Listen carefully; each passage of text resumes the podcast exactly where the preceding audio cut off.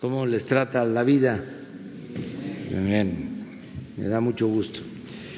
Este, vamos a informar hoy, como quedamos, sobre el acuerdo que se logró en la reunión de la OPEP y de los que no pertenecen a esta organización de productores de petróleo, que consideramos fue favorable para México y considero que para el mundo, tanto para productores como para consumidores, porque se logra estabilizar y en el peor de los casos se evita la caída mayor en el precio del petróleo, lo cual hubiese eh, precipitado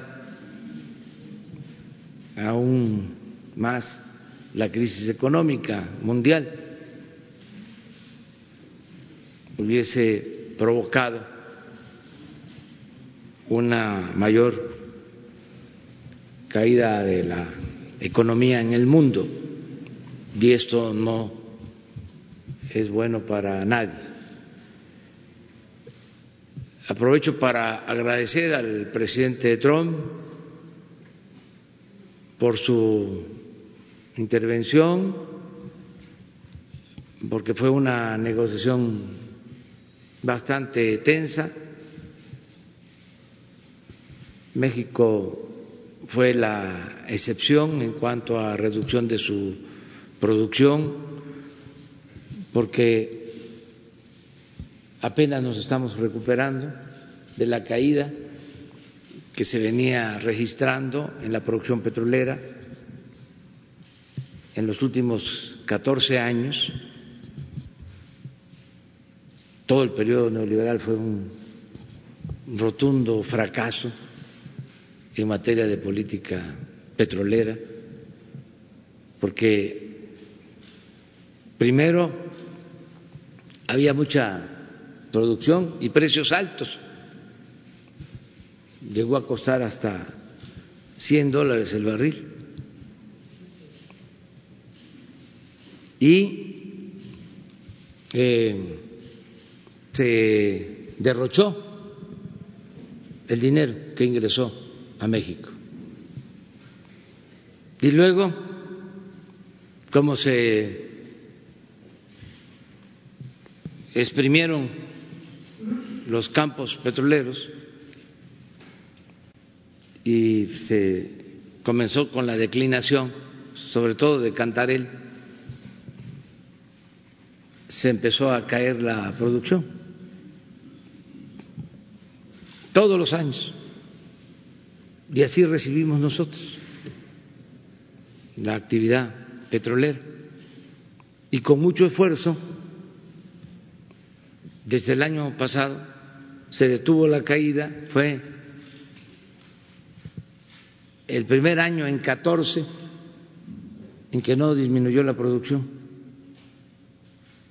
Y con los campos nuevos, con inversiones especiales a Pemex, se eh, venía logrando ya el crecimiento en la producción.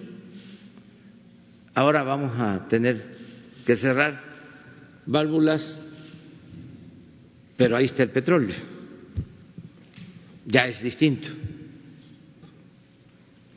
y consideramos que no nos va a perjudicar esta medida, porque al mismo tiempo vamos a seguir rehabilitando nuestras refinerías y destinando más petróleo crudo de exportación a las refinerías aumentar su capacidad de producción. Esto va a requerir de consumir más petróleo crudo en México, eh, vender menos petróleo crudo en el extranjero y al producir aquí nuestras gasolinas vamos a, a reducir las importaciones de gasolinas. Esto va a significar empleos en México y mantener una política de precios de las gasolinas como se ofreció y se ha cumplido, que no haya aumentos en los precios de las gasolinas en términos reales, que no haya los llamados gasolinazos que habían en el periodo neoliberal, en los gobiernos anteriores. Entonces vamos a explicar en qué consistió este acuerdo. Eh, lo va a hacer Rocío Nale y luego eh, vamos a hablar sobre eh, una convocatoria adicional. Ya lo hicimos, pero vamos a volver a pedirle a los médicos del país que nos ayuden porque necesitamos tener más médicos, más enfermeras, sobre todo especialistas. Si no se tienen los especialistas, porque es un problema también del fracaso de la política neoliberal, en 36 años eh, se dejó de impulsar la educación.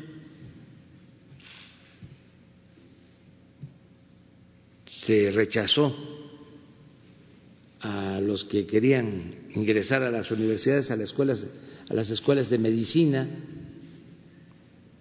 se limitaba el acceso y el resultado es que ahora tenemos menos médicos de los que necesita el país y desde luego menos especialistas. Y más aún, menos especialistas en terapia intensiva, que son los que se requieren para enfrentar la pandemia del coronavirus. Entonces estamos haciendo todo un esfuerzo para que no nos falten los médicos. Se ha avanzado mucho a partir de la primera convocatoria. Se han inscrito como 14 mil, ahora Alejandro Sbartz va a explicar, ya se han contratado como 3.700 se está llevando a cabo un curso de formación rápida, breve, y se tiene ya eh, un diseño de atención eh, especial. Quiero decirle a la gente que en los momentos más difíciles de la epidemia.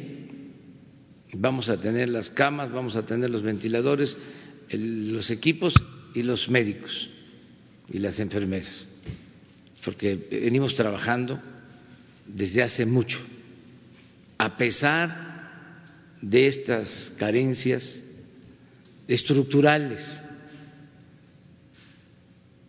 a pesar de los pesares Vamos a salir adelante, vamos a enfrentar el coronavirus y eh, México saldrá adelante, como lo dijimos desde el principio. Ni el coronavirus, ni mucho menos la malaria, el paludismo, la influenza, la peste de la corrupción nos va a detener. La peste más funesta que ha padecido México, la corrupción.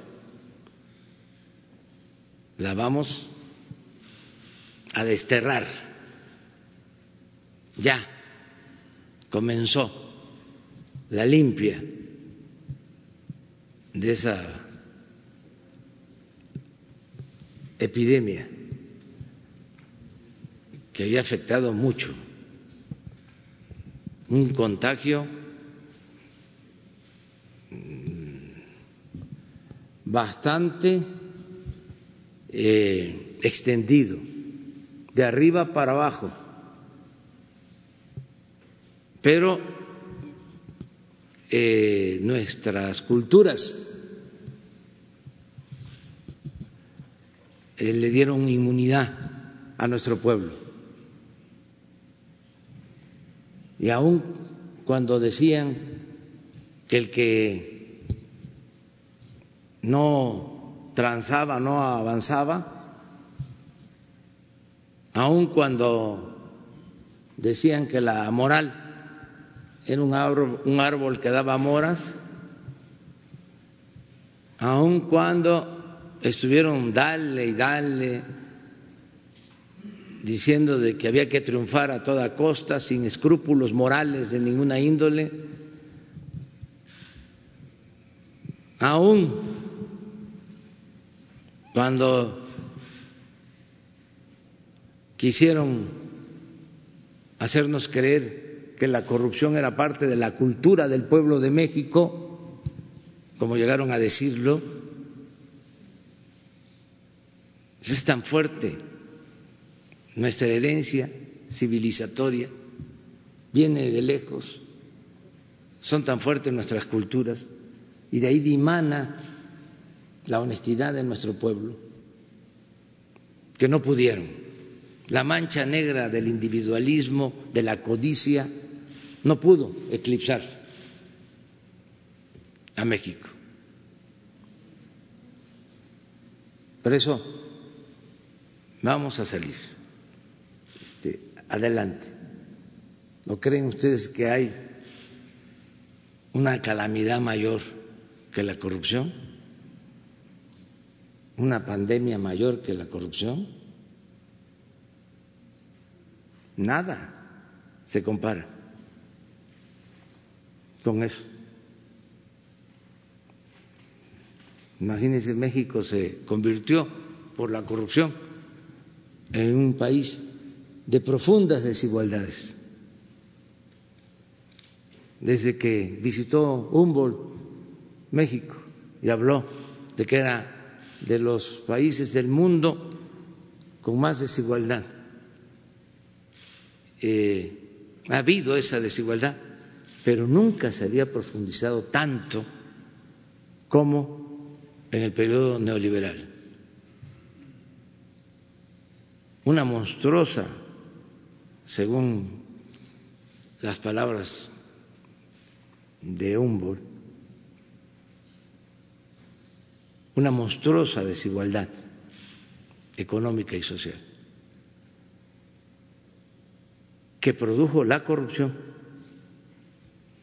Ya hemos hablado en otros momentos que antes nos decían en la escuela, en la universidad, cuando se estudiaba ciencias sociales, de que la acumulación de capital se producía por la explotación que hacía el burgués del proletario, que el dueño de los medios de producción explotaba al trabajador y se quedaba con una plusvalía, una ganancia y así se iba acumulando el capital de unas cuantas manos y se empobrecía al pueblo. En el caso de México no fue así. Aquí la acumulación de capital se dio al amparo del poder público mediante la corrupción. Por eso a lo mejor en la academia, en las universidades, no se trató el tema de la corrupción durante todo este tiempo. Además, se soslayó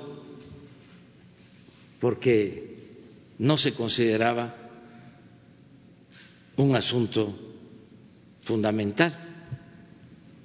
El cambio nuestro consiste precisamente en desterrar la corrupción. Si me preguntan, como lo decía yo en los mítines, díganos, a ver usted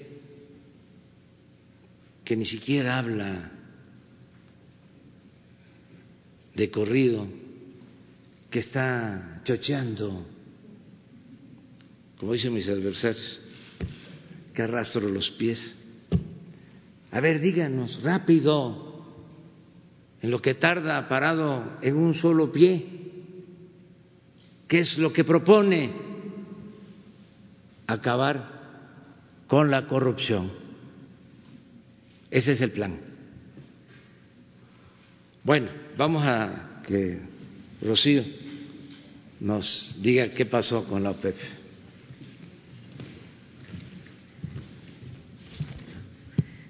Buenos días, con su permiso, señor presidente. Bueno, efectivamente, la semana pasada hubo una reunión de la OPEP. México no pertenece a la OPEP. México pertenece a un convenio de colaboración que se firmó en el 2016 eh, con el grupo que se llama OPEP, no OPEP, o eh, ahora conocido como OPEP Plus.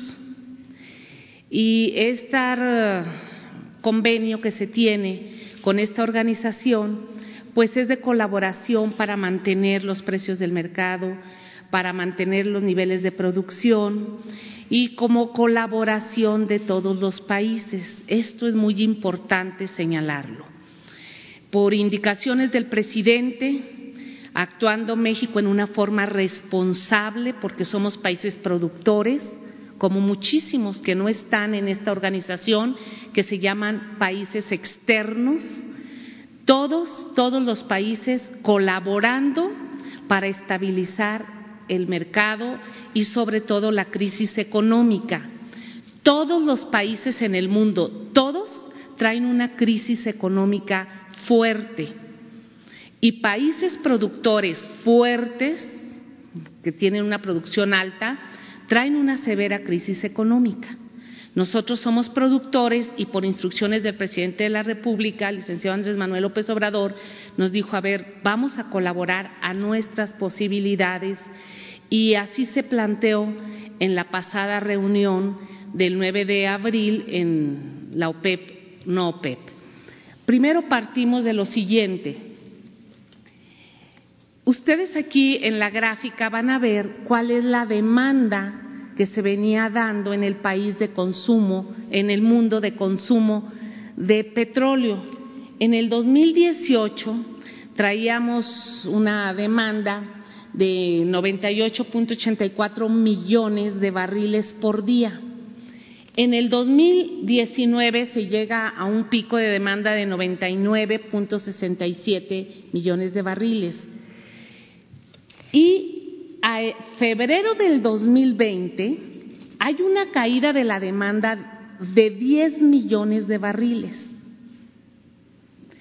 Todo esto es eh, por la pandemia que hay, donde aviones dejaron de circular, eh, vehículos en todos los países están estacionados, la movilidad bajó considerablemente, entonces no hay demanda de combustibles. Abril, más o menos, se calcula que son 16 millones de barriles menos que hay de demanda. Y vienen dos meses muy fuertes, tanto en Europa como en América Latina, de movilidad por la pandemia porque todo mundo está en sus casas, como ya aquí se ha explicado ampliamente. Entonces la demanda energética baja considerablemente y con ello pues el precio del petróleo entra a condiciones muy muy bajas y hay algunos países donde su extracción es muy cara y esto genera una crisis económica. En esta reunión de la OPEP Plus, OPEP no OPEP, se hizo un planteamiento. Todos los países productores hay que hacer un sacrificio, hay, que cortar eh, producción. Algunos dicen yo tengo para almacenar, pero su almacenamiento les va a dar solamente para mediados de mayo, cuando mucho. Después de mayo ya no van a tener capacidad de almacenamiento y van a tener que cerrar eh, válvulas, sean empresas eh, de Estado o sean empresas privadas. Este es un análisis económico en el contexto. Lo que sigue, por favor. Se llegó a la primera el planteamiento es que en los dos primeros meses todos los países pertenecientes a esta organización y a los que están adheridos al convenio, que son 23 países, hicieran una reducción del 23% de su capacidad. De México, ¿qué explicamos? Nosotros dijimos, cada país debe de hacer el recorte de acuerdo a su capacidad extractiva. No es lo mismo Arabia Saudita, que produce 12 millones de barriles al día, que nosotros que traemos un millón setecientos cincuenta y tres barriles por día, el porcentaje a nosotros nos afecta mucho económicamente y técnicamente. A Arabia Saudita ellos fijan una reducción mayor por su porcentaje mayor. Por indicaciones del presidente y como ya se ha comentado, nosotros dijimos, podemos cien mil barriles como colaboración al recorte mundial, porque no todos eh, van a recortar menos nosotros, ¿no? México está en esa actitud y eh, propusimos 100 mil barriles, quedando México, si ustedes ven la tabla de por ciento de recorte, todos quedan con 23% y México queda con 6%.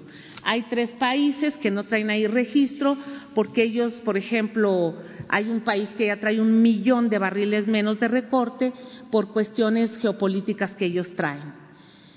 Esto se acuerda, eh, fue una negociación larga, eh, tuvimos que explicar el por qué, porque México traía un recorte, una declinación de producción acelerada desde hace años.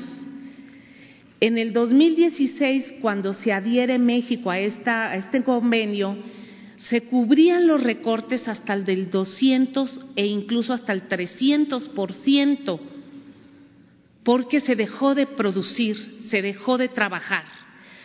¿Qué les dijimos? A ver, nosotros en este año y medio hemos hecho un gran esfuerzo, primero por bajar, por parar la declinación Segundo, una vez que se estabilizó, empezar la recuperación productiva que requiere muchísimo esfuerzo humano y económico.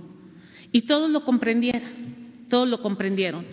El presidente Donald Trump habló con el presidente Andrés Manuel López Obrador, como él ya lo explicó. Todos los países del mundo, todos preocupados, sobre todo los productores, por estabilizar el precio. Estados Unidos es quien trae más producción ahorita del mundo. Ellos traen 13 millones de eh, barriles por día. Entonces, por supuesto, Estados Unidos había puesto en la mesa, porque él es del grupo externo, un millón y medio de barriles.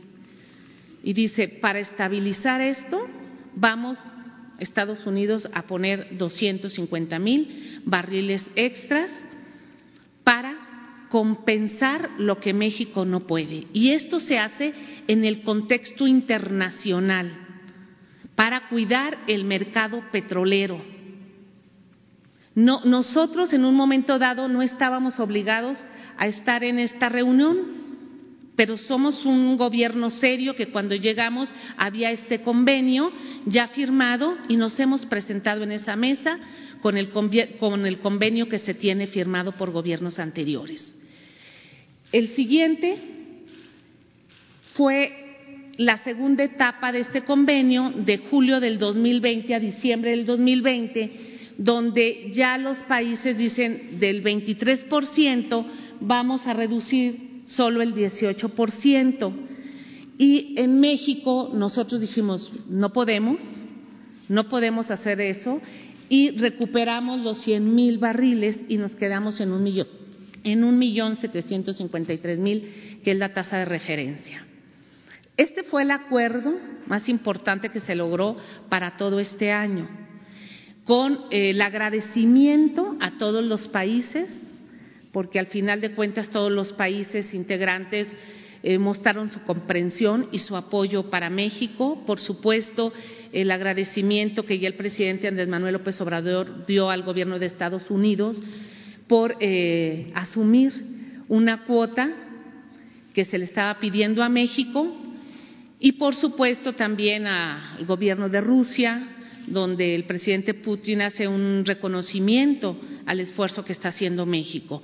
Todo esto se logra hablando, explicando, diciéndoles cuál es la posición de México, hacia dónde vamos, cómo venimos, cuál es la política energética. Y todos estos países y los países externos pues tienen su propia política energética. Todos quisieran producir más, todos quisieran vender más, pero hoy el mercado mundial no tiene demanda.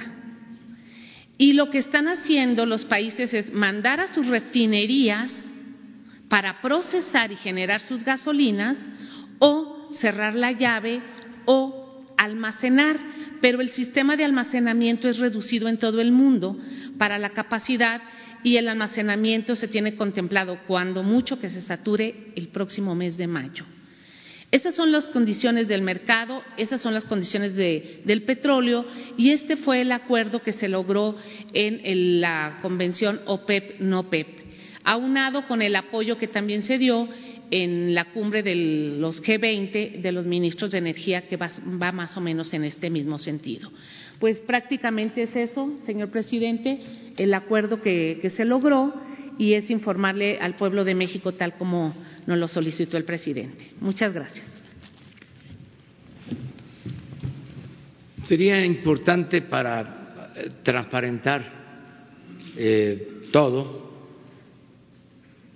que se eh, ponga la carta que esa noche envió eh, Rocío Nale, secretaria de Energía, al secretario de la OPEP. Porque, a ver si se amplía. ¿La puedes leer? Esto porque de inmediato nuestros adversarios empezaron a hablar de que había una negociación secreta, entre otros medios, el Universal.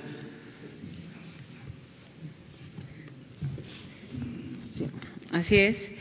Es eh, dirigida al, ah, al, señor Mohamed Sansuy Barquindo, secretario general de la OPEC. Eh, dice, como resultado derivado de la reunión realizada el pasado 9 de abril del 2020, México hace el esfuerzo de cooperación para estabilizar el mercado petrolero mundial. Como expliqué en la reunión ministerial, nosotros hemos hecho un gran esfuerzo en estabilizar una declinación productiva que traíamos de años atrás. Esto nos costó un gran recurso económico y humano. Sin embargo, México ha buscado la manera de sumarse a dicho esfuerzo y hemos encontrado un gran apoyo en estos momentos de Estados Unidos de América. Por esta razón, el presidente Donald Trump y el presidente Andrés Manuel López Obrador convinieron en un apoyo de cuota de producción para quedar en los siguientes términos. Uno, México disminuirá 100 mil barriles por día los próximos dos meses a partir del primero de mayo de una producción registrada de un millón setecientos ochenta y un mil barriles por día de nuestra producción de marzo del 2020, bajaremos a un millón seiscientos ochenta y un mil barriles por día. Dos, los Estados Unidos de América se comprometen a reducir adicionalmente 250 mil barriles por día a lo que iban a entregar originalmente. El presidente Trump afirma que esta decisión se toma para compensar a México. Agradezco el apoyo y comprensión de su Secretaría y de los países integrantes del grupo PEP y no PEP. Estoy cierta que todos los esfuerzos se verán compensados con la recuperación económica mundial.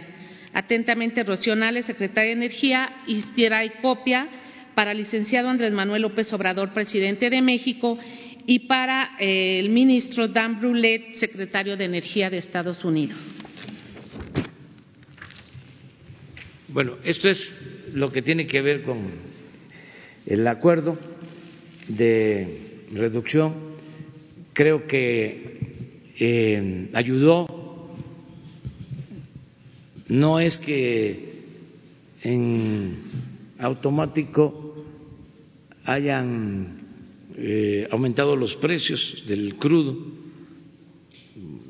porque si se ve así de manera simplista, te puede decir, no sirvió el acuerdo de disminución. Lo que se tiene que tomar en cuenta es de que había el riesgo de un desplome completo de los precios. Eso es lo que se evitó mínimamente y eh, se espera que haya estabilidad en el precio hacia adelante. Por eso la participación del presidente Trump. Por lo general,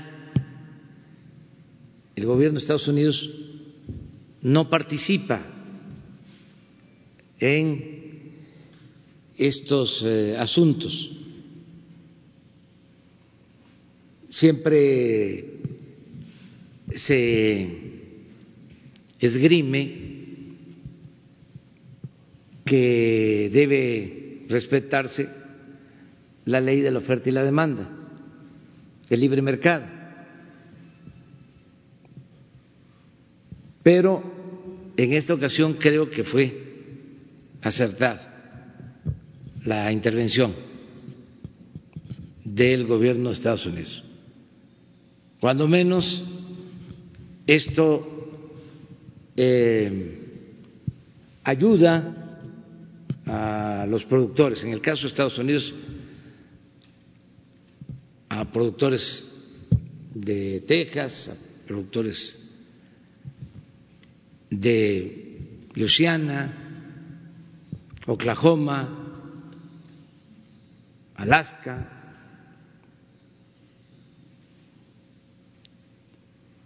y sobre todo ayuda a detener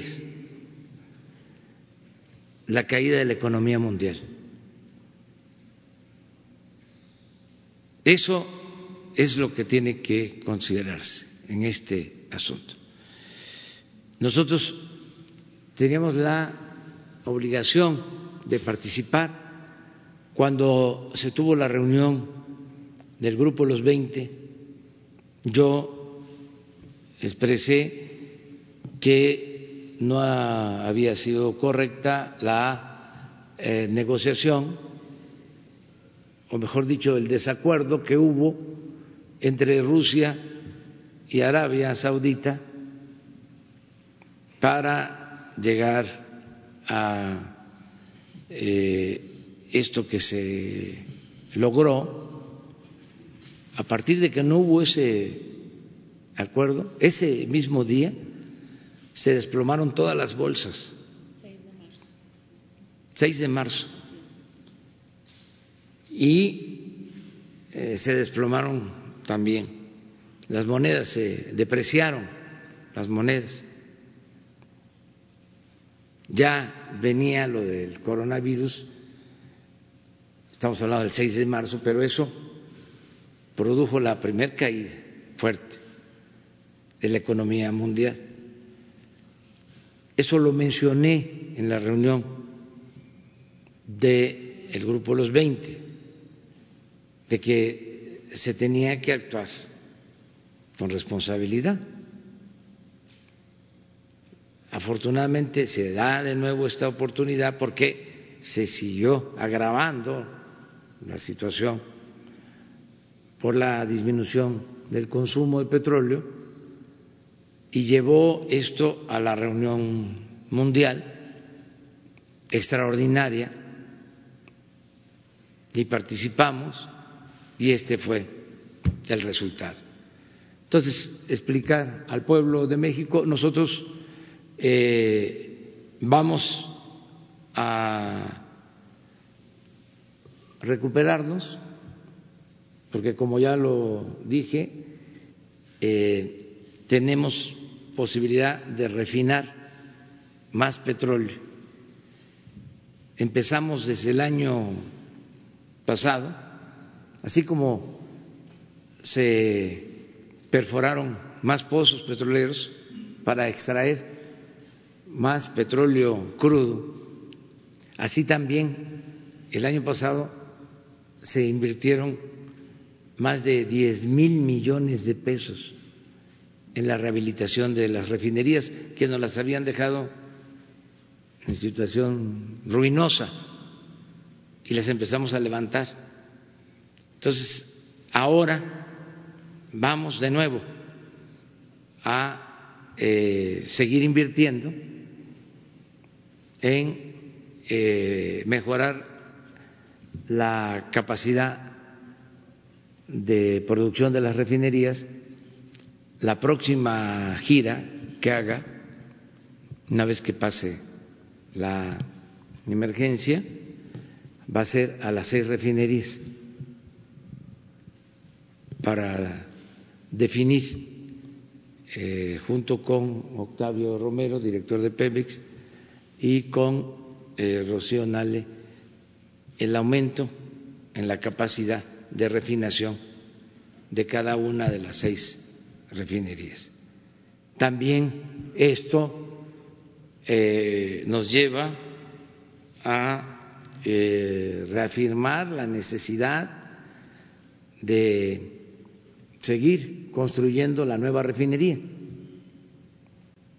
de Dos Bocas para ser eh, autosuficientes, para buscar ser autosuficientes, no comprar las gasolinas en el extranjero.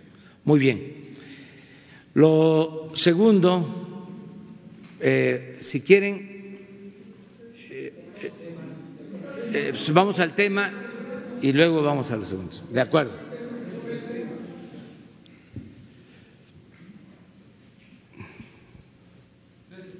Presidente, buenos días. Eh, son dos preguntas para la secretaria de Energía o si es posible que nos los conteste el director de Pemex. A mí me gustaría preguntarle, dado que abordó la capacidad de almacenamiento, en este momento, ¿cuál es la capacidad de almacenamiento del crudo mexicano? ¿Los almacenes presentan alguna alerta o hay capacidad suficiente? ¿Y hasta qué fecha, hasta qué fecha México tendría esta capacidad de aguantar, eh, guardar el crudo mexicano? ¿Qué va a pasar mientras la demanda de petróleo se levanta? ¿Cuál es la ruta a seguir para poder sostener esta falta de venta? Y, presidente, después le quiero hacer una segunda pregunta a usted, por favor. Pues yo creo que Octavio. Con su permiso, presidente. Bueno, con relación a la capacidad de almacenamiento de crudo que tenemos en el país, alrededor eh, de 11 millones de barriles es nuestra capacidad Hoy la tenemos eh, en la mitad, tenemos una capacidad de almacenamiento. Este era un problema que se venía teniendo en petróleos mexicanos eh, durante muchos años, inclusive la falta de capacidad de almacenamiento obligó en, varios eh, años, sobre todo en los tiempos de los nortes, eh, a cerrar producción. durante todo el año pasado estuvimos trabajando mucho en la rehabilitación de, depósitos, de las cavernas salinas y hoy día, pues, este, sobre todo ahora que están muy bien los tiempos, eh, sobre todo en el mar, que es donde se exporta, pues tenemos una capacidad suficiente. Es decir, para las condiciones que veníamos operando.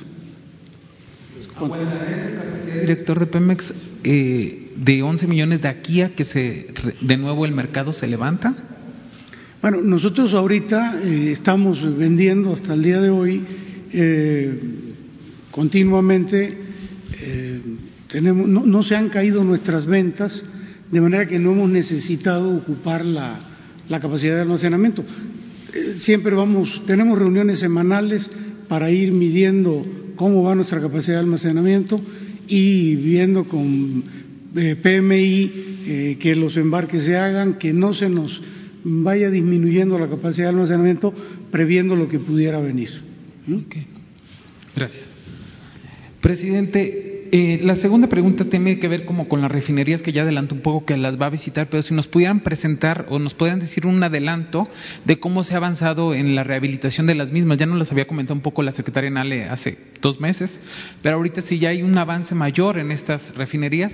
Y es una pregunta también sobre el coronavirus a usted, presidente, sobre cómo le ha informado la secretaria de Gobernación y el consejero jurídico sobre la preliberación de personas en situación de cárcel ante la pandemia del coronavirus. ¿Se acuerda que le pregunté este tema en la semana pasada? A ver si me puede compartir algo, yo pienso que sobre este tema eh, último, eh, mañana informamos, porque sí pedí que nos este, dijeran cómo vamos. Eh, es una iniciativa que enviamos, pasó de la Cámara de Diputados al Senado y está en espera en el Senado. Yo considero que la van a aprobar, tan luego reanuden de este, sesiones. Presidente, pero ¿le preocupa la, la, la, población carcelaria, la población en situación de cárcel ante esta pandemia? Digo, en la Ciudad de México la jefa de gobierno ha hablado de que ya se podría iniciar la liberación de personas de mayores de 60 años, de mujeres embarazadas. ¿Qué pasa a nivel federal, presidente? Estamos, este, bueno, no, no viene mal el que tratemos el tema porque seguramente eh, los senadores lo están eh, escuchando, el senador Ricardo Monreal, para que se atienda esto con urgencia, que se apruebe esta ley de amnistía porque va a beneficiar a adultos mayores, entre otros, y que pueden salir porque no eh, cometieron delitos graves. Eso es lo que plantea la eh, iniciativa entonces, ya por la edad que puedan salir, ojalá y se apruebe para que se publique pronto y ya podamos este, eh, iniciar. Lo podemos hacer eh, en breve si eh, el Senado nos aprueba la reforma. Ah, lo de la refinería, ¿lo puede explicar? La rehabilitación de las refinerías va aproximadamente en un 60% del programa que se le presentó al presidente eh, el año pasado, a principios del año pasado. Eh, prácticamente, eh, como lo mencionó, pues se encontraron en un estado muy mal. Los almacenes estaban vacíos, no hay refaccionamiento. Pemex el año pasado hizo una compra de 10 mil millones, de más de 10 mil millones de pesos de refaccionamiento para las seis refinerías, sus gastos de operación, donde incluye catalizadores, productos químicos, las normativas, todo lo que lleva una refinería, pues también ya se le empezaron a dar recursos. Aquí pongo, por ejemplo, un ejemplo. Para la refinería de Tula, eh, sus gastos de operación eran 200 millones de pesos al año. Una refinería promedio en Texas de la capacidad de Tula, su gasto de operación es de tres mil a cuatro mil millones de pesos. Entonces, traíamos un gasto de operación que los gerentes, que las personas que compran catalizadores, pues no, no les daba. Hoy se han destinado recursos, se está avanzando y en estos cuatro meses de este año, pues se ha incrementado la velocidad de la rehabilitación y con la situación del crudo nos apremia más. Ya se le presentó un programa al presidente que es el que va a ir a checar directamente a las refinerías en la siguiente gira que va a hacer. Sí, por supuesto. Eh, las plantas químicas, los pozos petroleros, hay gente trabajando, están tomando todas las medidas sanitarias, que eso el director de Pemex, quien es el, que administra y ve el personal, han tomado las medidas eh, sanitarias para eso.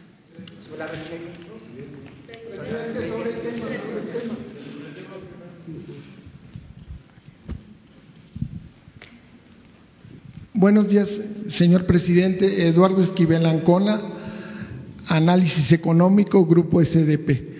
Yo quisiera preguntar, tengo dos preguntas. Una es he estado viendo los, a, los supuestos analistas del petróleo y, hablan de una negociación secreta y que, que, nos va a cobrar Trump no sé cuánta.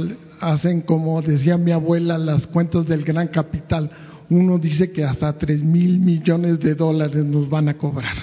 Entonces, eh, pero a mí me llama mucho la atención que estos analistas no hayan puesto las coberturas que se compró el gobierno mexicano para la baja del petróleo. Esto es, yo quisiera, eh, tengo entendido que estas salieron muy caras, pero valió la pena, salió un 56% más caras que el año pasado, por precisamente porque ya se veía venir una debacle, ¿no? De, ya venían malas augurios de la economía mundial y por eso salieron tan caras.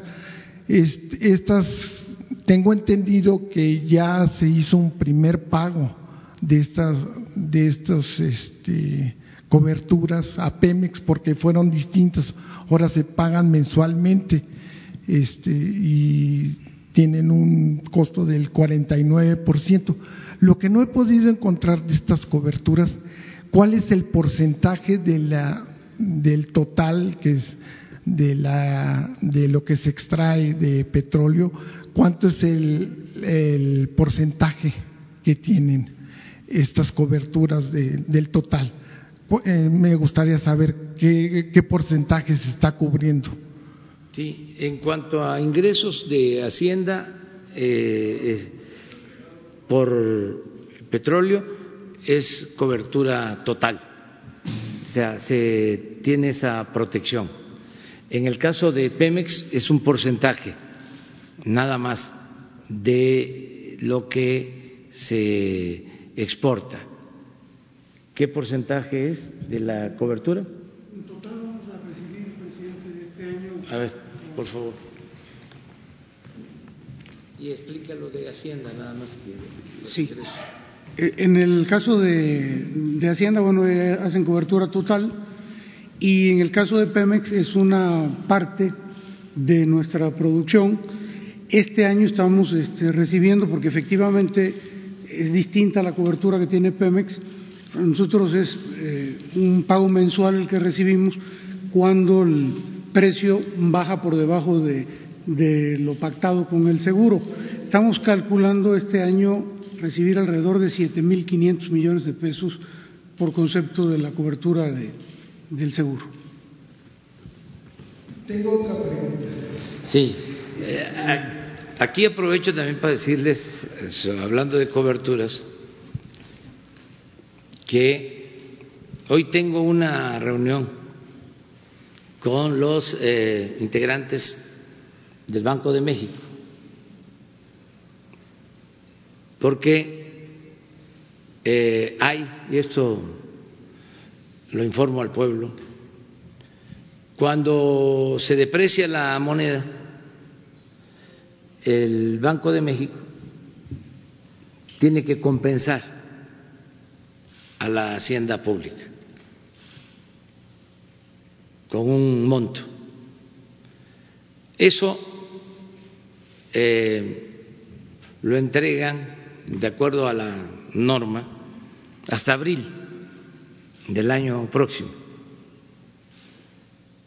Pero es como una cobertura, esto por la depreciación del peso. O sea que ahí tenemos un excedente que nos va a ayudar mucho en esta circunstancia, aun cuando se va a disponer hasta abril del año próximo. Esas son las cuentas que queremos hacer bien, eh, pero sí es eh, algo importante, eh, algo importante para que no nos aumente la deuda. Hemos tomado la decisión de que esos excedentes se destinen a pago de deuda.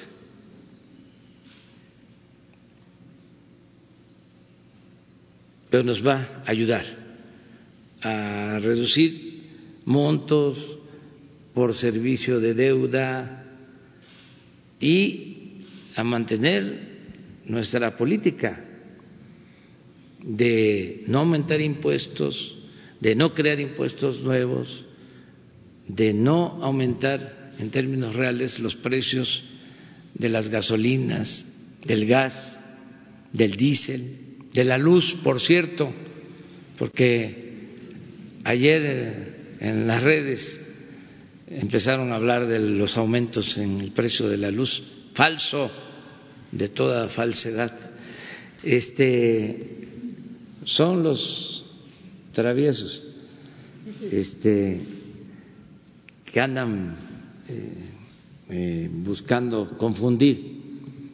Entonces, también hicimos el compromiso de no aumentar en términos reales la deuda. Y ahora, en esta circunstancia difícil, pues estamos haciendo todo un esfuerzo para que no aumente la deuda. Y esta cantidad excedente nos va a ayudar con ese propósito.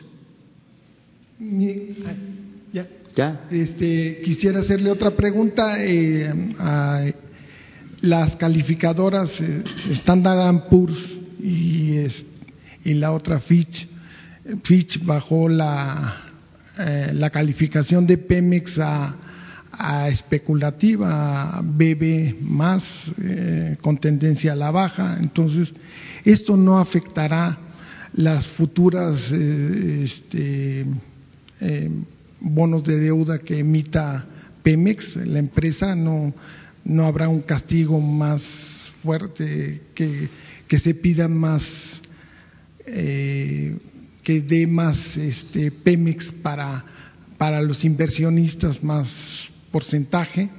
Esa sería la siguiente. Pues creo que no, porque eh, el año pasado se hizo una renegociación de deuda en Pemex y eh, disminuyó la tasa de interés. Incluso se amplió eh, el término, el plazo de pago en Pemex.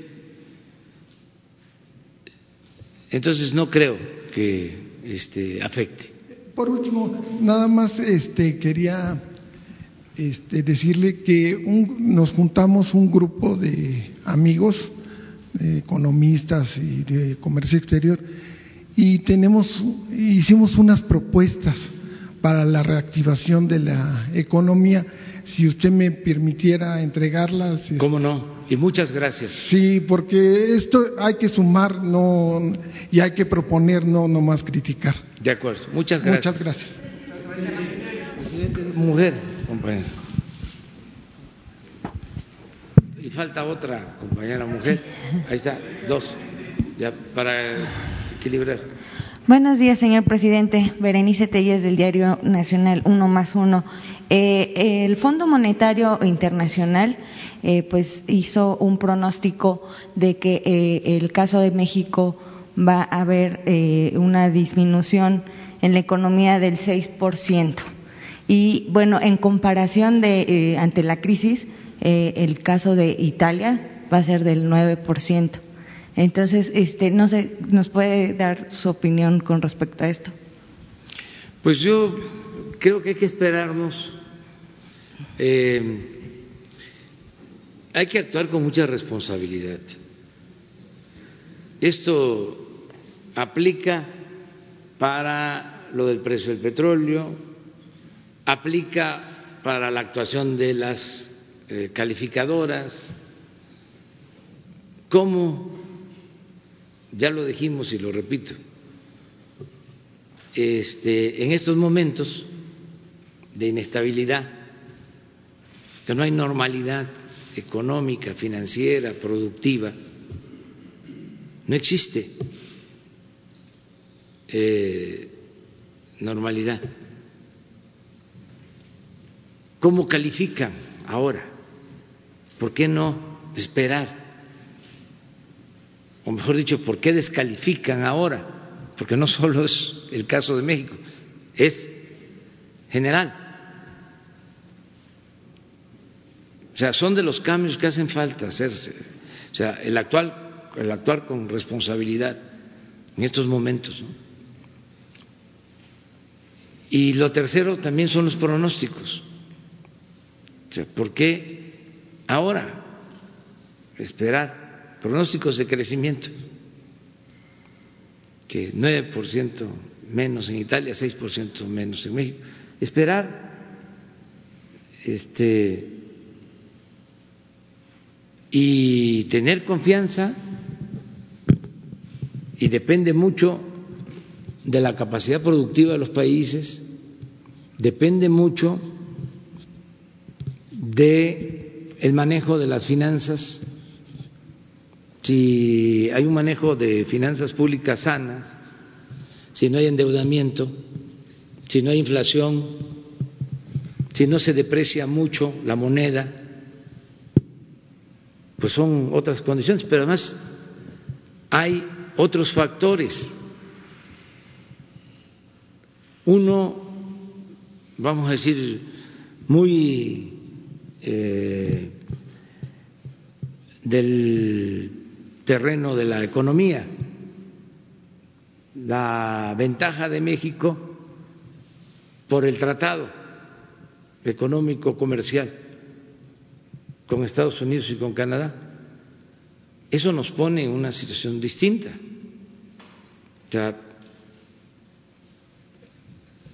Podemos nosotros no solo reactivar pronto la economía,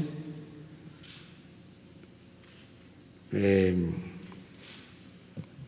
porque va a haber pronto también más demanda en Estados Unidos y nosotros eh, tenemos en nuestra relación comercial un superávit con eh, Estados Unidos, es decir, eh, vendemos más que lo que compramos. Por eso es muy importante el tratado. Eso nos ayuda. Eso no lo tienen otros países.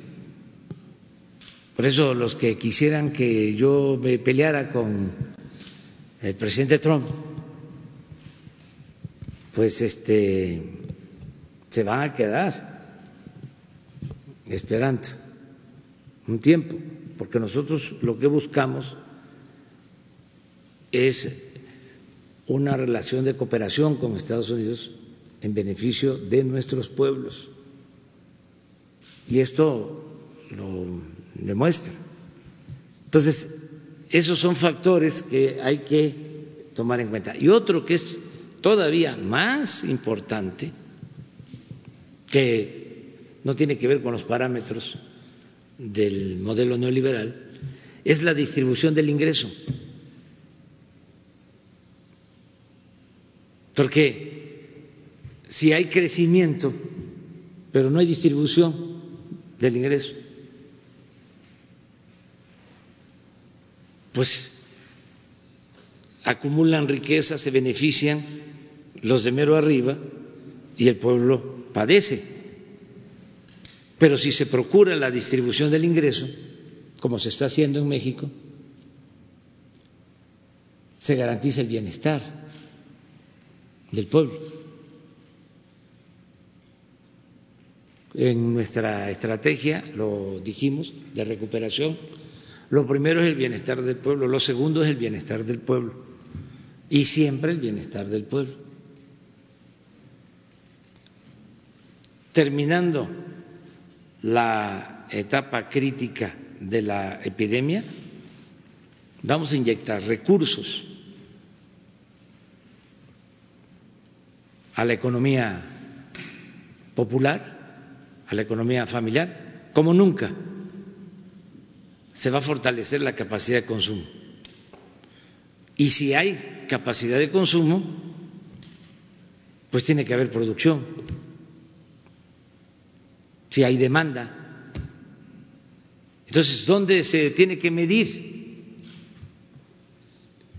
la situación económica del país? En el volumen general de ingresos sin distribución o en las tiendas donde compra la gente. Es decir, hay que estar pendiente de cómo eh, van las ventas. No voy a mencionar las cadenas este, comerciales que tienen presencia en todos lados, en el norte, en el centro, en el sur, porque no voy a hacerles publicidad, pero también en las tiendas de abarrotes, en las carnicerías de los pueblos, si la gente tiene para comprar carne una vez a la semana o dos. Ahí es donde se ve. Pero imagínense los tecnócratas, pues, de esto no saben porque no les enseñaron eso, o sea, ni conocen los pueblos. No han ido, pues, a visitar México. Puede ser que conozcan más los países del extranjero que nuestro país, que es tan bello, que además, como México no hay dos. Pero bueno, eso es lo que puedo decir acerca del pronóstico de lo que me estás comentando. Aquí, ella. Gracias. Presidente, buenos días. Lidia Arista, reportera de Grupo Expansión. Quisiera preguntarle sobre la demanda que tienen algunos gobernadores para pedirle más recursos para atender la epidemia por el coronavirus. Y por otro lado, también hay gobernadores eh, que quieren romper el pacto fiscal. Esta sería una primera pregunta, por favor. Pues llevamos muy buena relación con los gobernadores. Lo que pasa que pues siempre hay este polémica, hay debate, pero eso es consustancial a la democracia. No podemos pensar todos de la misma manera. Lo que sí les puedo comentar es que se les han entregado todos los recursos, hasta por adelantado. En el caso de los recursos de salud se les entregó hasta junio. O sea, para que no se vaya a decir que no tienen Están pidiendo los fondos. recursos extraordinarios para estados y municipios. Es decir, piden Van a, ¿Van a venir más? Claro, porque todo lo que se está logrando, por ejemplo, este acuerdo que firmamos con eh, los hospitales privados, pues es para todo el país, sin distinción. Todo lo que estamos comprando de equipos es para todos. O sea, sería ruin, canallesco, este, negar equipos médicos a ciertos estados, solo porque eh, tengan diferencias con nosotros, de ninguna manera, porque es el pueblo de México el que necesita el apoyo. ¿Tiene calculado a cuánto ascienden estos recursos que se entregarán eh, de aquí, bueno, después de junio? No tengo el dato exacto, pero sí se los podemos dar. Y presidente, en ese sentido, ¿también tiene ya calculado cuánto le va a costar a México la pandemia? Es decir, usted mencionaba que había una bolsa de 40 mil millones de pesos. Eh, digamos, ¿con estos recursos alcanzan o van a ser necesarios más? Sí, alcanza. Eso sí le puedo comentar. Tenemos recursos suficientes porque ahorramos y porque se acabó la robadera. Entonces, lo único que estamos padeciendo es también algo que externé en la reunión del G20 de que la epidemia produjo pues este escasez de equipos médicos y especulación. O sea, se compraba un ventilador, no sé, en cien mil pesos y ahora lo venden en un millón. Entonces, eso es lo que se está padeciendo. Y la ONU es como las cosas de Palacio. En Palacio, este, las cosas caminan o se camina despacio. Eh, la ONU ha tardado mucho en eh, procurar garantizar igualdad, equidad, precios justos en la compra de los equipos, el no acaparamiento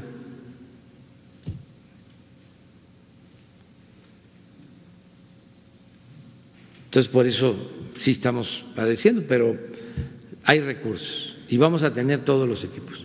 Presidente, y la segunda pregunta, por favor, sería, vemos que ya en Sonora se empezaron a implementar multas porque la gente no sale de casa, digamos como una especie de toque de queda, solo bajo ciertas circunstancias la gente puede salir. Yo sé que usted ha dicho que no va a haber toque de queda, pero ¿qué piensa de esta situación? ¿Es necesario ponerle multas a la gente para que obedezca? Vemos que, por ejemplo, en la Ciudad de México, muchos por necesidad, pero otros, eh, pues no, digamos, no entienden esta, esta situación de quedarse en casa y, presidente, por favor, aprovechando un comentario, leyó la editorial del Financial Times sobre que hacen un llamado a líderes empresariales, a partidos, a gobernadores a pronunciarse en contra de sus políticas. ¿Qué piensa? Muchas gracias. Pues fíjese que no leo ni siquiera la editorial del Universal o del Reforma, menos voy a leer la editorial de ese periódico. Este, pero lo otro que me preguntó, ah, no, no, eso no, tiene que ser voluntario. Y la verdad, yo siento que se han portado muy bien los mexicanos. Por eso, sin cantar victoria, no nos adelantemos. Pero eh, a pesar de la epidemia, no hemos tenido un desbordamiento. Fundamentalmente por la responsabilidad de la gente, del pueblo de México. La mayoría. Tengo datos sobre movilidad en la Ciudad de México y a nivel nacional y se ha reducido considerablemente. Y mañana, mañana vamos a hablar de este tema. Acuérdense que mañana hablamos ya del plan hacia adelante, entonces no quiero adelantar, pero eh, de todas maneras, en estas horas, antes de la conferencia mañana, eh, que sigamos siguiendo al pie de la letra las recomendaciones de aislarnos, de la sana distancia, de no salir de casa más que por lo indispensable. Y nos ha ayudado mucho, mucho, mucho, mucho el pueblo, el comportamiento del pueblo. Ha sido ejemplar, ejemplar. Entonces, mañana hablamos de este tema. Yo eh, creo que este, pues somos eh, libres. Recuerden ustedes que México es un país democrático, ahora sí, de verdad, y federalista. Y entonces existe eh, la independencia, la soberanía de los estados y el municipio libre. Eso lo establece el artículo 115. Existe, desde luego, un pronunciamiento federal, un mandato federal ante la emergencia que se debe de respetar. Pero lo mejor es no acudir a lo coercitivo.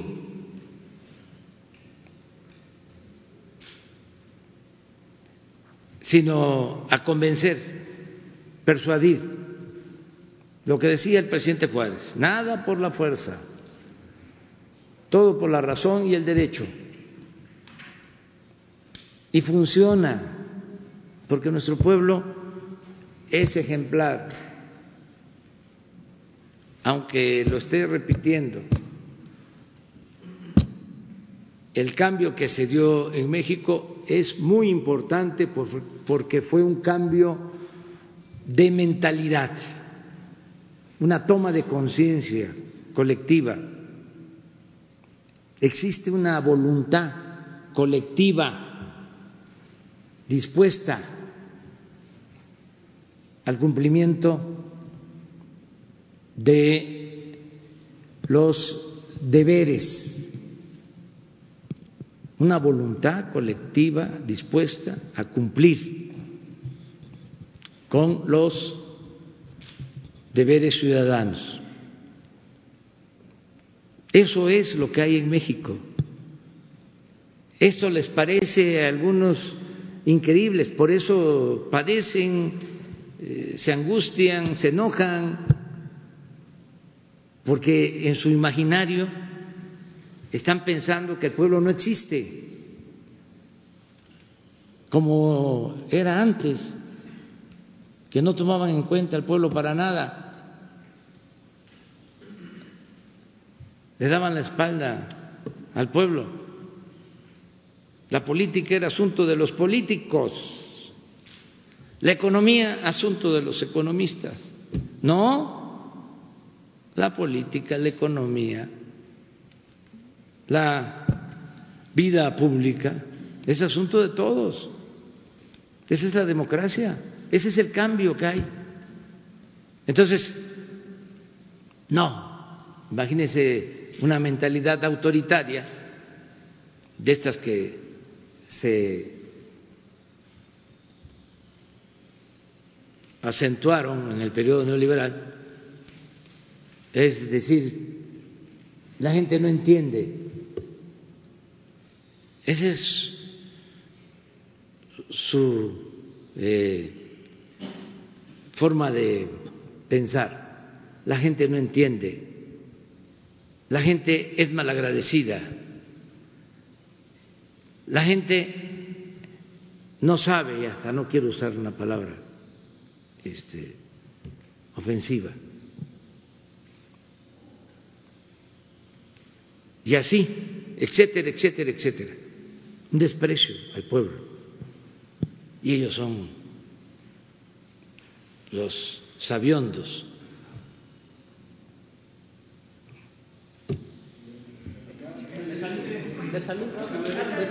Ahora, a ver, Miguel, por respeto. Por respeto. Después.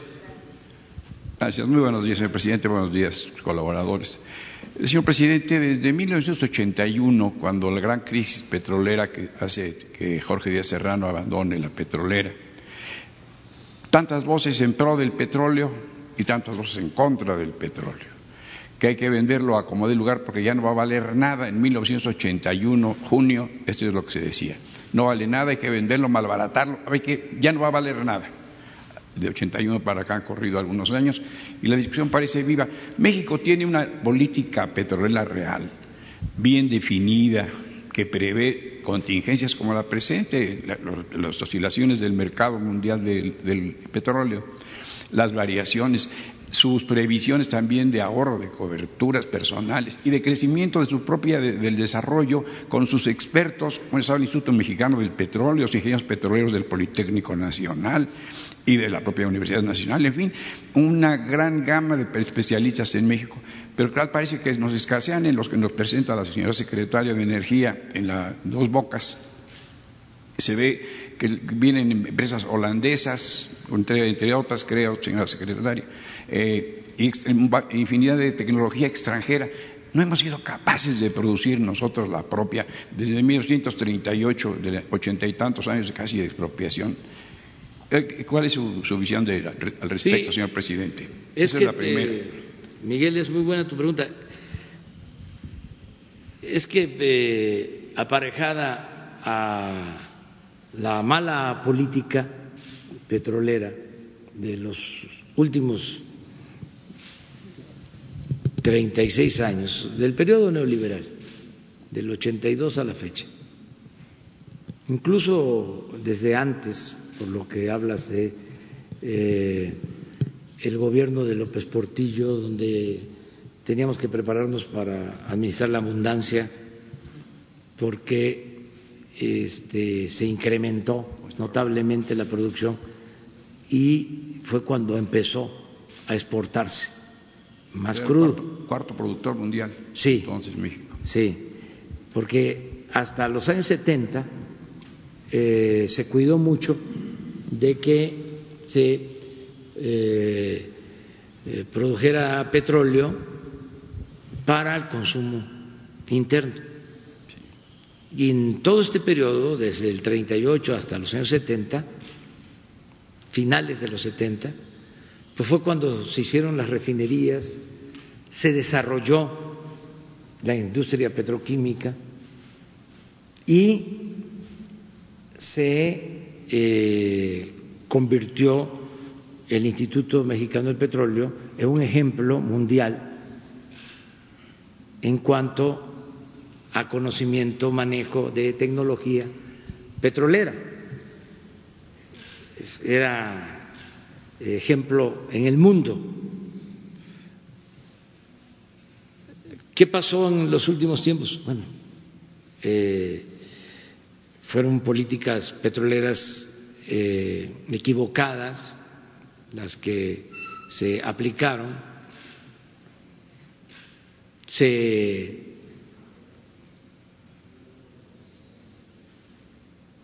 explotaron mal los campos, los yacimientos petroleros,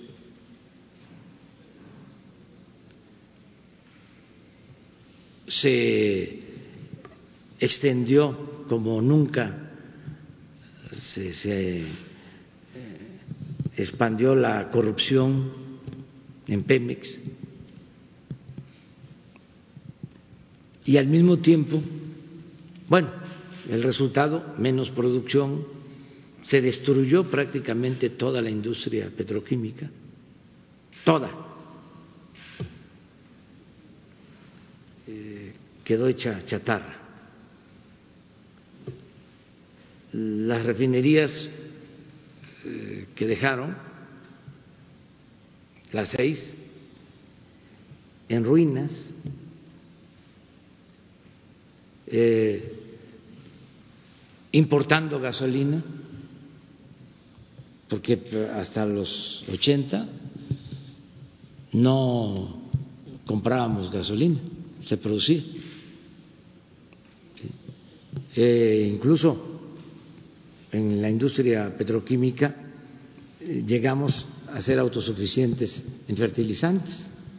Ahora compramos el fertilizante. ¿Sí? Se acabó Fertimex. Entonces es un fracaso rotundo y se abandonó el Instituto Mexicano del Petróleo. Ahora tenemos una política pues de recuperación de la industria petrolera bien definida, tan es así que se propuso en el Plan Nacional de Desarrollo el rescate de Pemex y lo logramos en un año. Se detuvo la caída en la producción y volvió a crecer la producción petrolera. Y tenemos campos nuevos para producir más este, petróleo. Estamos, como ya dijimos, rehabilitando las eh, plantas petroquímicas, construyendo la nueva, digo, las, las refinerías, construyendo la nueva refinería. Y algo que es muy importante, ¿cuál es el propósito principal de la política petrolera de México? No vender petróleo crudo, transformar la materia prima, el petróleo crudo, en México, producir en México las gasolinas, ser autosuficientes. Y ese es el esfuerzo que estamos haciendo. Porque somos de los países petroleros, no sé si el principal, pero estamos entre los primeros que a pesar de producir petróleo, de vender petróleo, somos de los países que más compramos combustible, gasolinas en el, extranjero. Es una paradoja. Yo siempre digo que es como vender naranja y comprar jugo de naranja.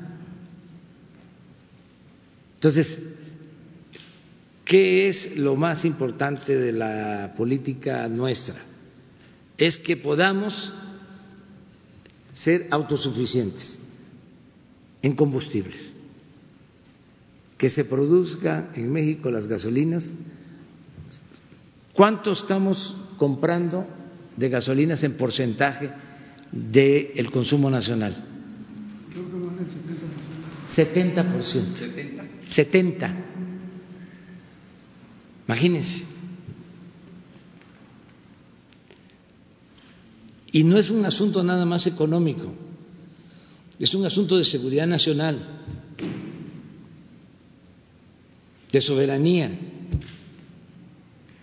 Imaginen, por eso este, la irresponsabilidad de los tecnócratas no tuvo límite están como para una décima de jarochos. Este no se midieron. Imagínense que no nos vendan gasolina.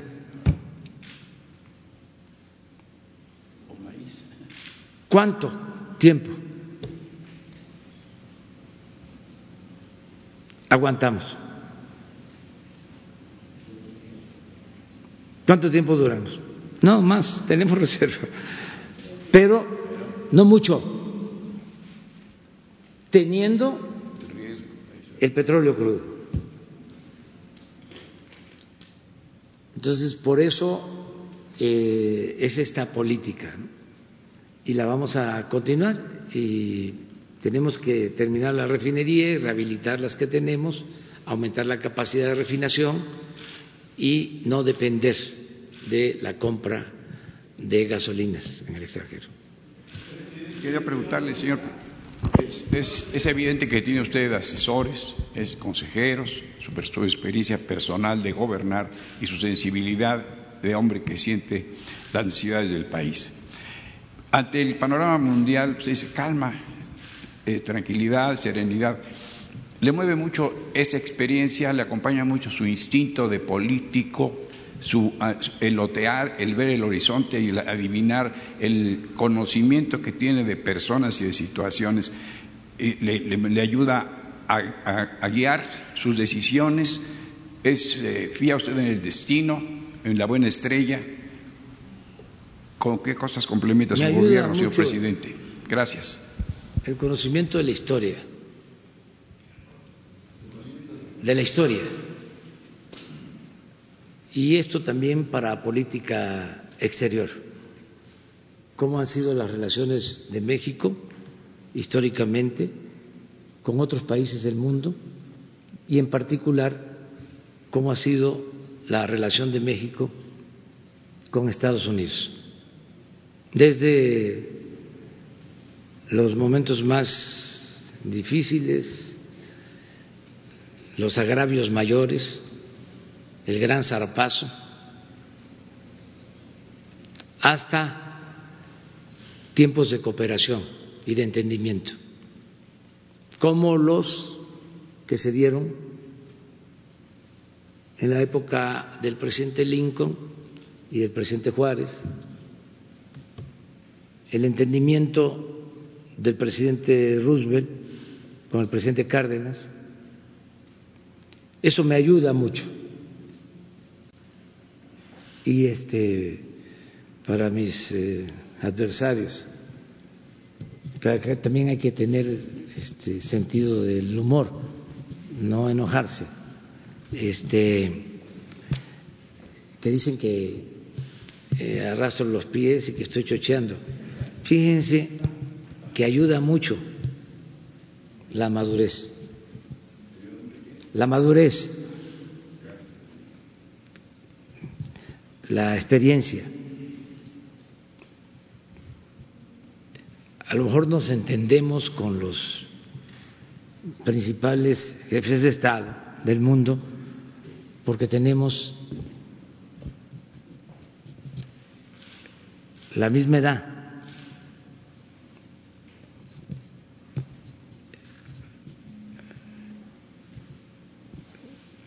Con el presidente Trump, con el presidente de China, con la canciller Merkel, incluso con el presidente de, Rusia, Putin. No son chamacos, ¿eh? ya es gente madura no viejos, maduros. Entonces todo eso ayuda mucho, eh, porque en este noble oficio de la política hay que saber autolimitarnos. Es pasión y razón cabeza y corazón, el equilibrio de las dos cosas. Entonces hay momentos difíciles, pero se puede llegar a acuerdos y eso es lo que hemos logrado para el bien del país, un gran respeto eh, en esta negociación pues no solo ayudó la intervención del presidente Trump, que dicho sea de paso, era también ayudar a los productores de Texas, porque hay que pensar en lo que cuesta producir un barril de petróleo. Ya ven que hablaban mucho del fracking. Entonces los costos de producción con fracking son más elevados. Entonces ya no hay utilidad, no hay ganancia. Nosotros tenemos la ventaja, explotando con los métodos de siempre del Instituto Mexicano del Petróleo, que podemos extraer eh, petróleo a razón de cuatro dólares por barril en algunos lugares.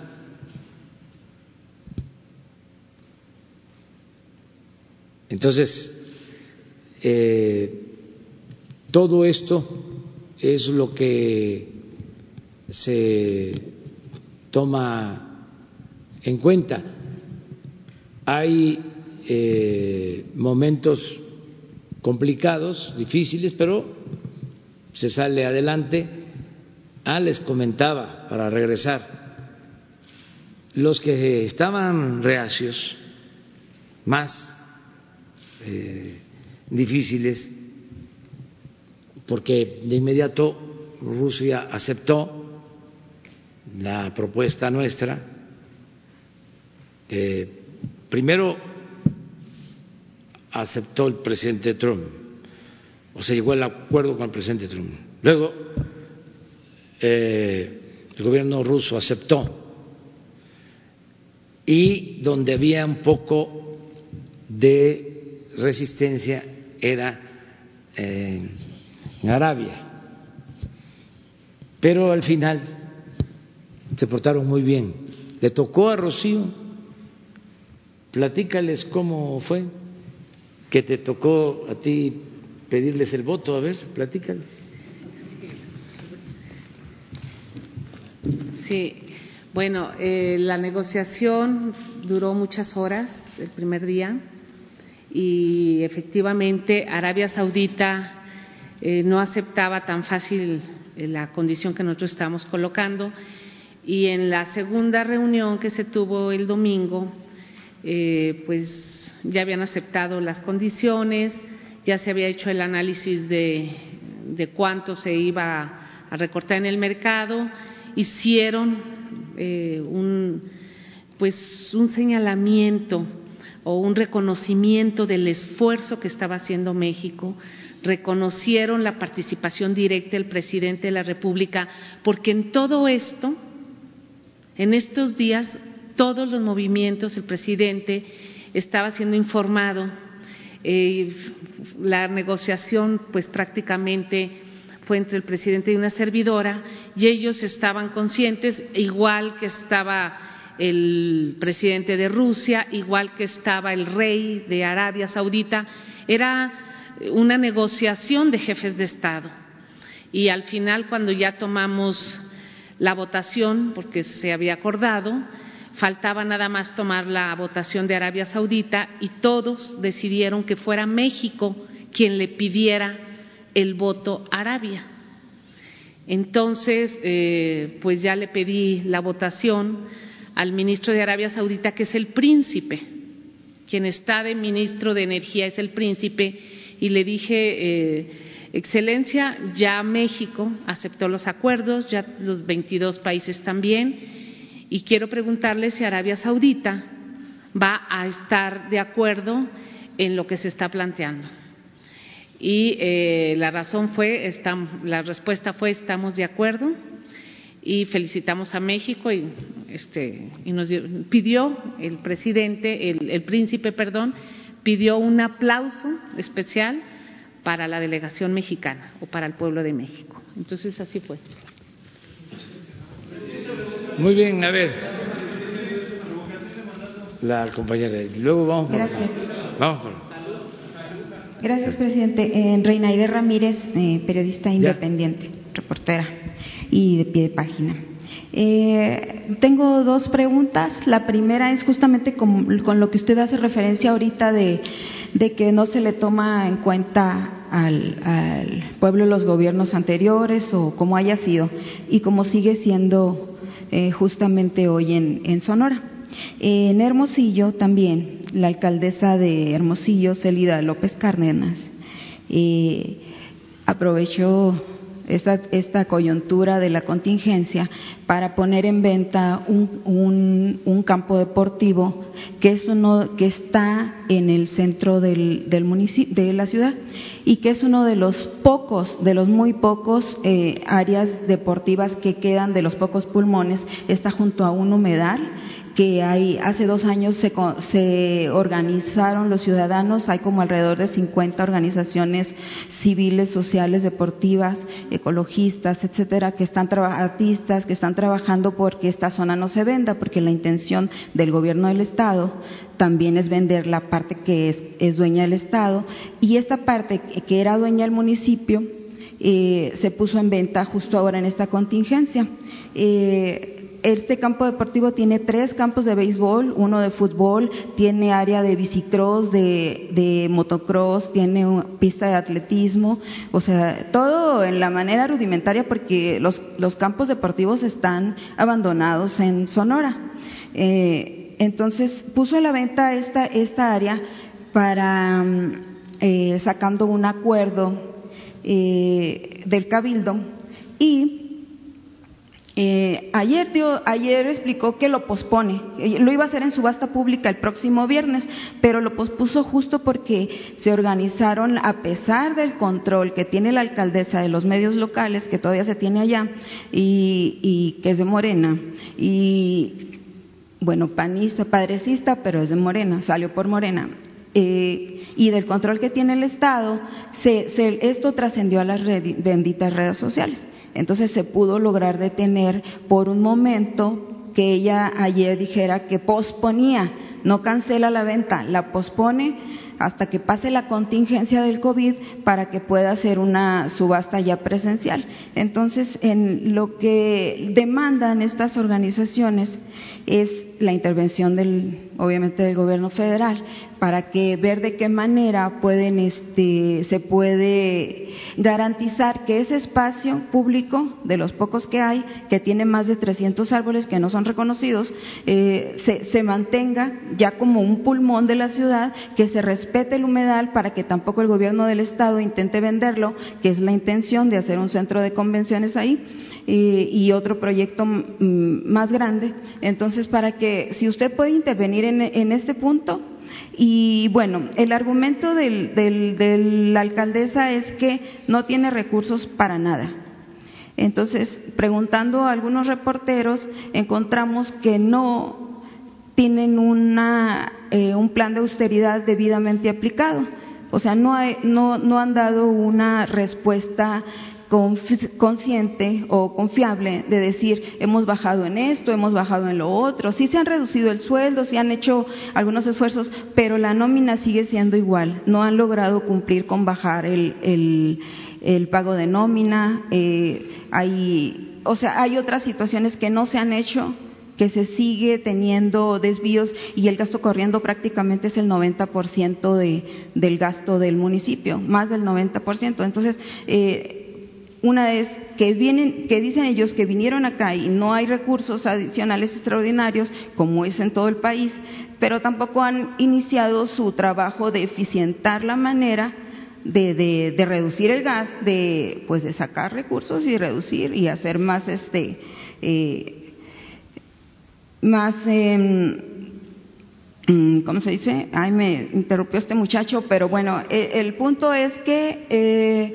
sea si usted puede atender este asunto y para que definitivamente se garantice que ese ese predio quede ya para los hermosillenses, para los sonorenses. Y mi otra pregunta, a propósito de lo que está aquí la, secretaria, es si en este momento de crisis energética o de lo que está pasando a nivel mundial y a nivel México, eh, ahí tienen alguna intención, el gobierno federal lo está planteando, ver si su política energética podría fortalecer las energías limpias, las energías alternativas para, pues, para mayor beneficio para México. Sí, eh, acerca de lo último, nosotros eh, vamos a seguir impulsando todo lo que son energías alternativas para no depender de, del petróleo, que es un recurso no renovable.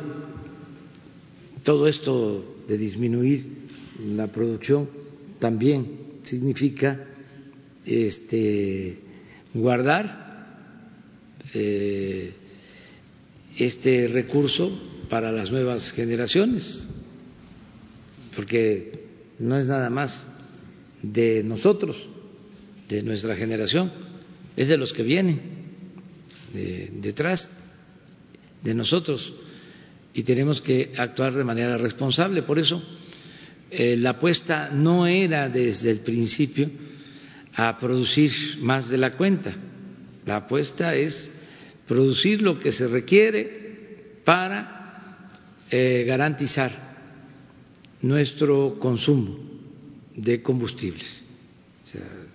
y sí vamos a seguir eh, ayudando en todo lo que es el fomento de energías alternativas. Es indispensable, fundamental. Acerca de lo que planteas de Hermosillo, yo creo que la actuación de la presidenta municipal es por la situación tan precaria del presupuesto de los ayuntamientos. No solo es el caso de Hermosillo, es el caso de la mayoría de los gobiernos municipales y también de los gobiernos de los estados, porque nosotros eh, recibimos una ah, hacienda pública en crisis, llevamos a cabo medidas, estamos eh, combatiendo la corrupción, evitando el despilfarro, eh, ahorrando, quitamos todos los lujos y esto mismo, como tú lo señalas, lo tienen que hacer en los estados y lo tienen que hacer en los municipios, porque también ellos heredaron eh, haciendas públicas quebradas, gobiernos que heredaron deudas, gobiernos estatales, este, muy difícil de manejar, han tenido que ir reestructurando deudas. Ya ustedes eso lo saben bueno, es de dominio público, de cómo actuaron ciertos gobernadores de manera irresponsable y endeudaron.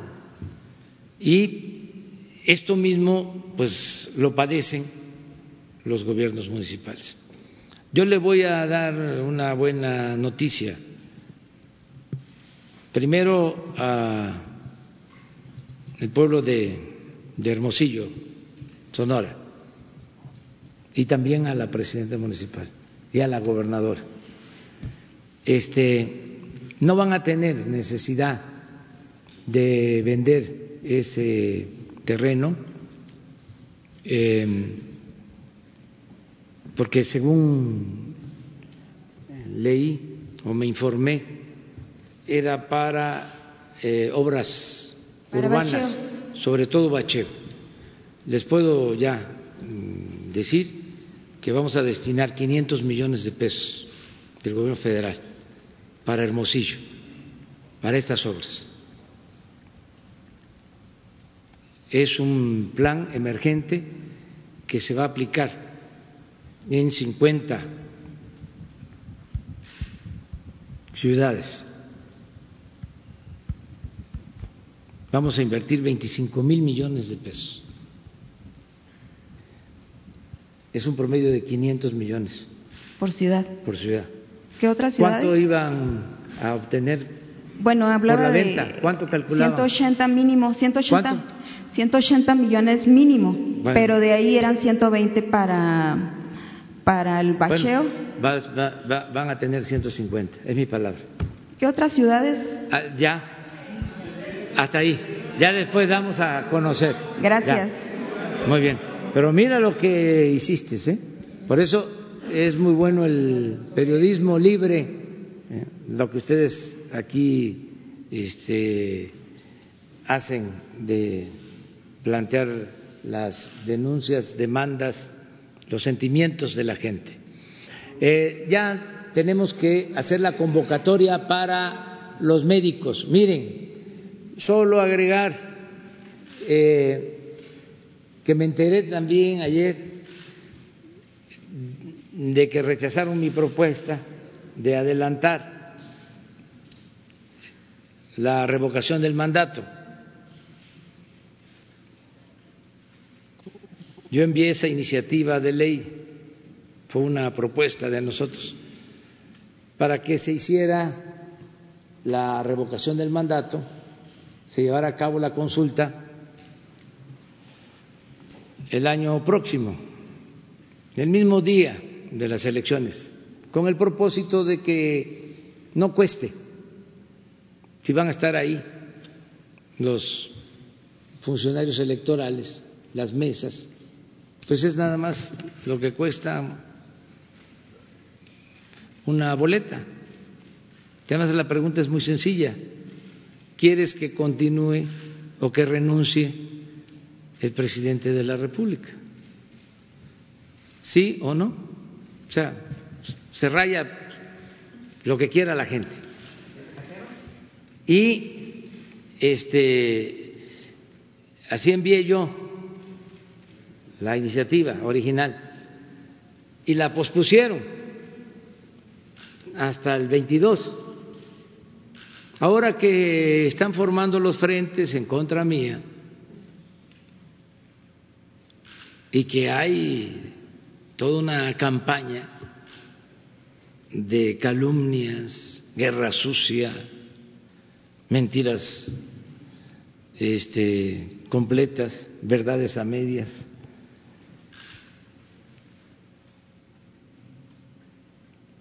que además los veo mm, desesperados.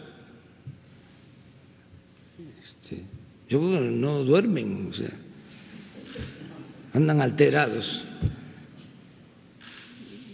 Ya hablamos ayer de cómo ahora este, se están valiendo de los más famosos. Saliendo de aquí ayer, eh, Jesús me entrega la lista de los que tienen más seguidores en Twitter y son los artistas o deportistas. Tienen hasta 10 millones de seguidores. Entonces veo la lista y coincide.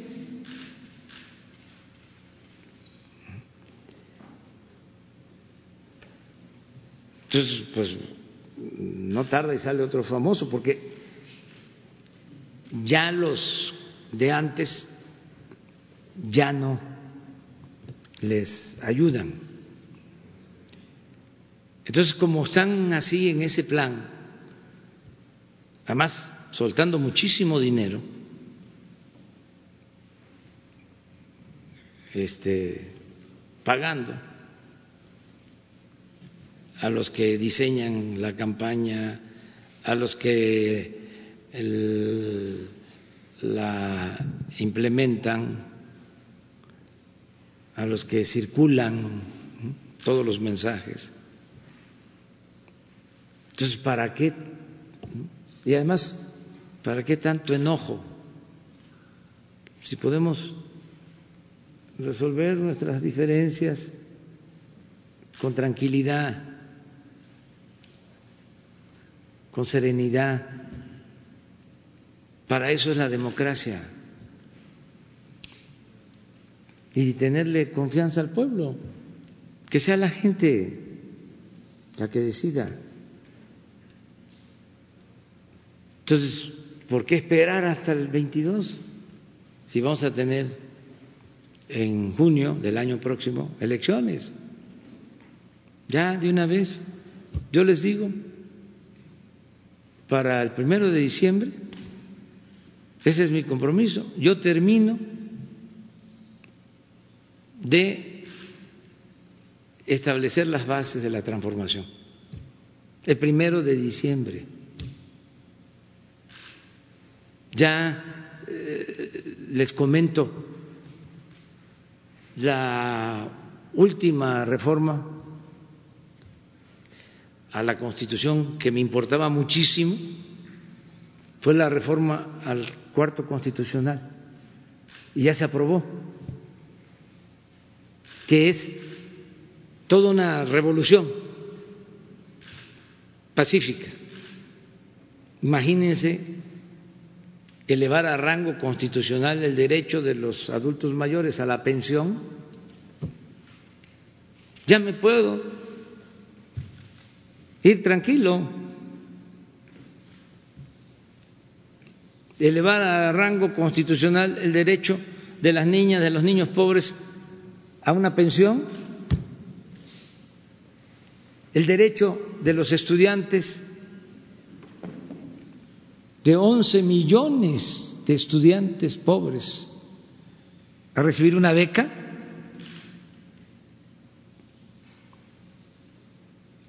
el derecho constitucional a la atención médica y a los medicamentos gratuitos, ¿Cómo le van a dar marcha atrás a eso? A ver, que me lo expliquen. Si van a necesitar dos terceras partes de la votación, no es cambiar la constitución con mayoría simple, es mayoría absoluta. ¿De dónde van a sacar los votos? Pero además ¿Quién se va a atrever? Y otra cosa, ¿se va a dejar la gente arrebatar esas conquistas sociales? No, ya no van a poder retrogradar. Por eso estoy contento, estoy tranquilo y no hace falta que yo esté aquí a la fuerza. Además, ¿qué vale un presidente? ¿Qué vale una autoridad sin apoyo popular? Es una hoja seca. Es la pura formalidad. Es un florero, es un adorno. Un presidente sin consenso, sin el apoyo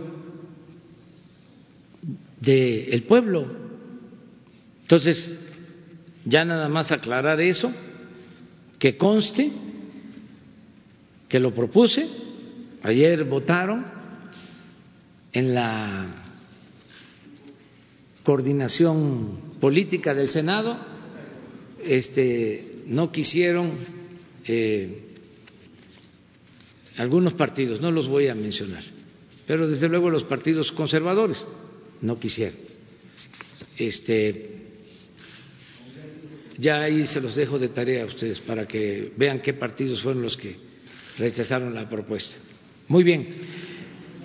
Nada más, nada más eh, termino pues eh, haciendo el llamado a los médicos, a las enfermeras, que son tan importantes, las enfermeras, indispensables en estos momentos, que eh, nos ayuden, que se inscriban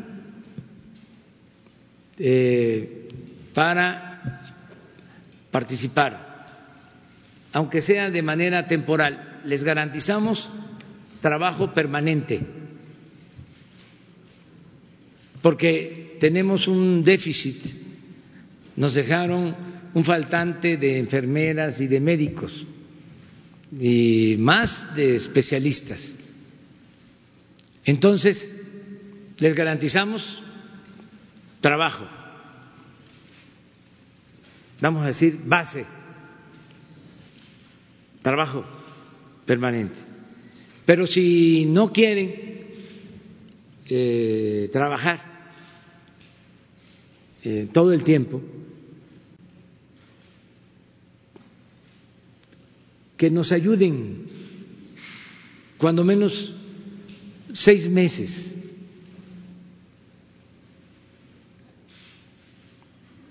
Nada más que pasemos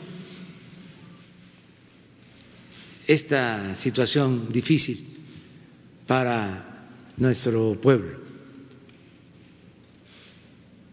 Se pueden inscribir, eh, están eh, llevándose a cabo cursos de capacitación.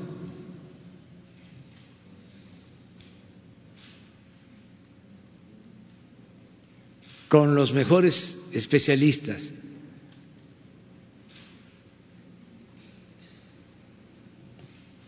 El doctor Alejandro Schwartz va a explicarles Eh, en qué consiste eh, este apoyo, eh, cómo podrían inscribirse. Ya hay médicos que trabajan en farmacias, médicos generales, y las farmacias dueños de farmacias o asociaciones de farmacias están permitiendo que puedan estos médicos ayudarnos, incorporarse. Y hago también el llamado a que todos los que tienen que ver con la salud, hay empresas, que tienen consultorios con médicos.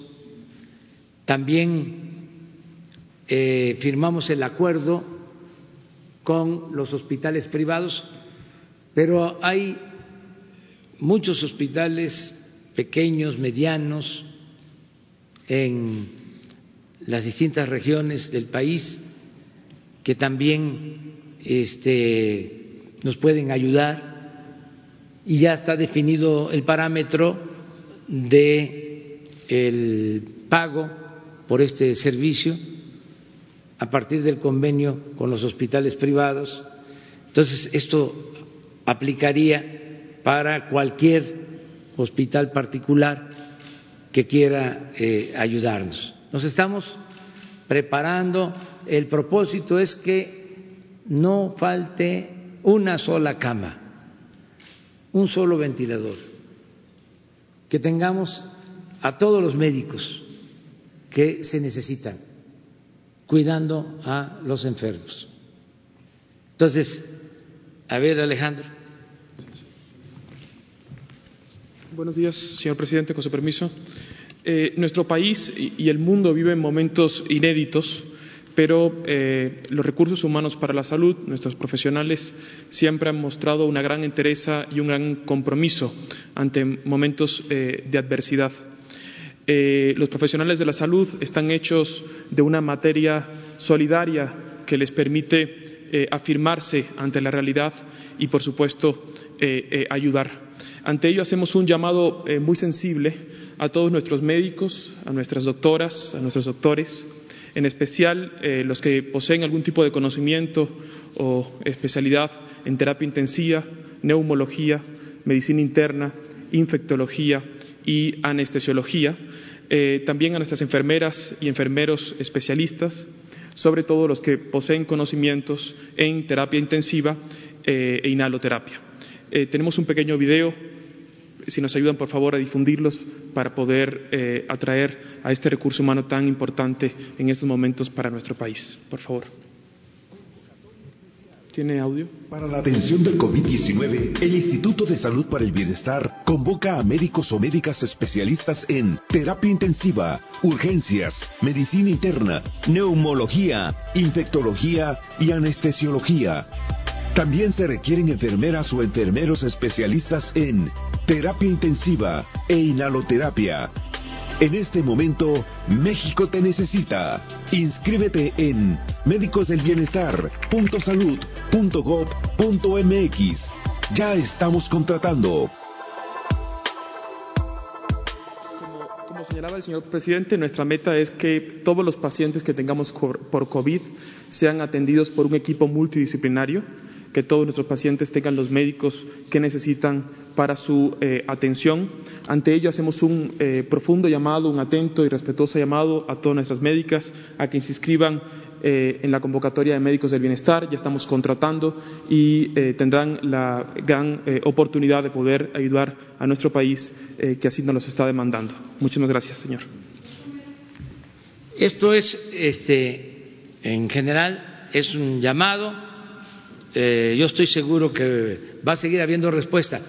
Acuérdense que ya hicimos un primer llamado y se inscribieron muchos y estamos ya contratando eh, a enfermeras, a médicos, pero eh, hace falta más.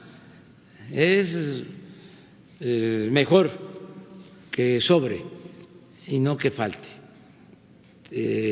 Por eso eh, todavía es tiempo. Eh, teníamos interés en hacer este llamado porque todavía eh, esta semana y la próxima podemos terminar de capacitar, de formar y de contratar a todo el personal necesario para enfrentar pues eh, el momento más crítico de la epidemia. Muchas gracias. Hoy a las siete de la noche, eh, Hugo López Gatel, el doctor Hugo López Gatel, seguirá informando sobre el tema de coronavirus y mañana nos vemos aquí. Vamos a estar con ustedes. Mañana es muy importante porque vamos ya a definir un eh, panorama hacia adelante, cómo ven los especialistas la situación actual, se va a hacer un diagnóstico y una proyección para que también todo el pueblo esté preparado de lo que sigue, de lo que se va a llevar a cabo. Muchas gracias, nos vemos mañana.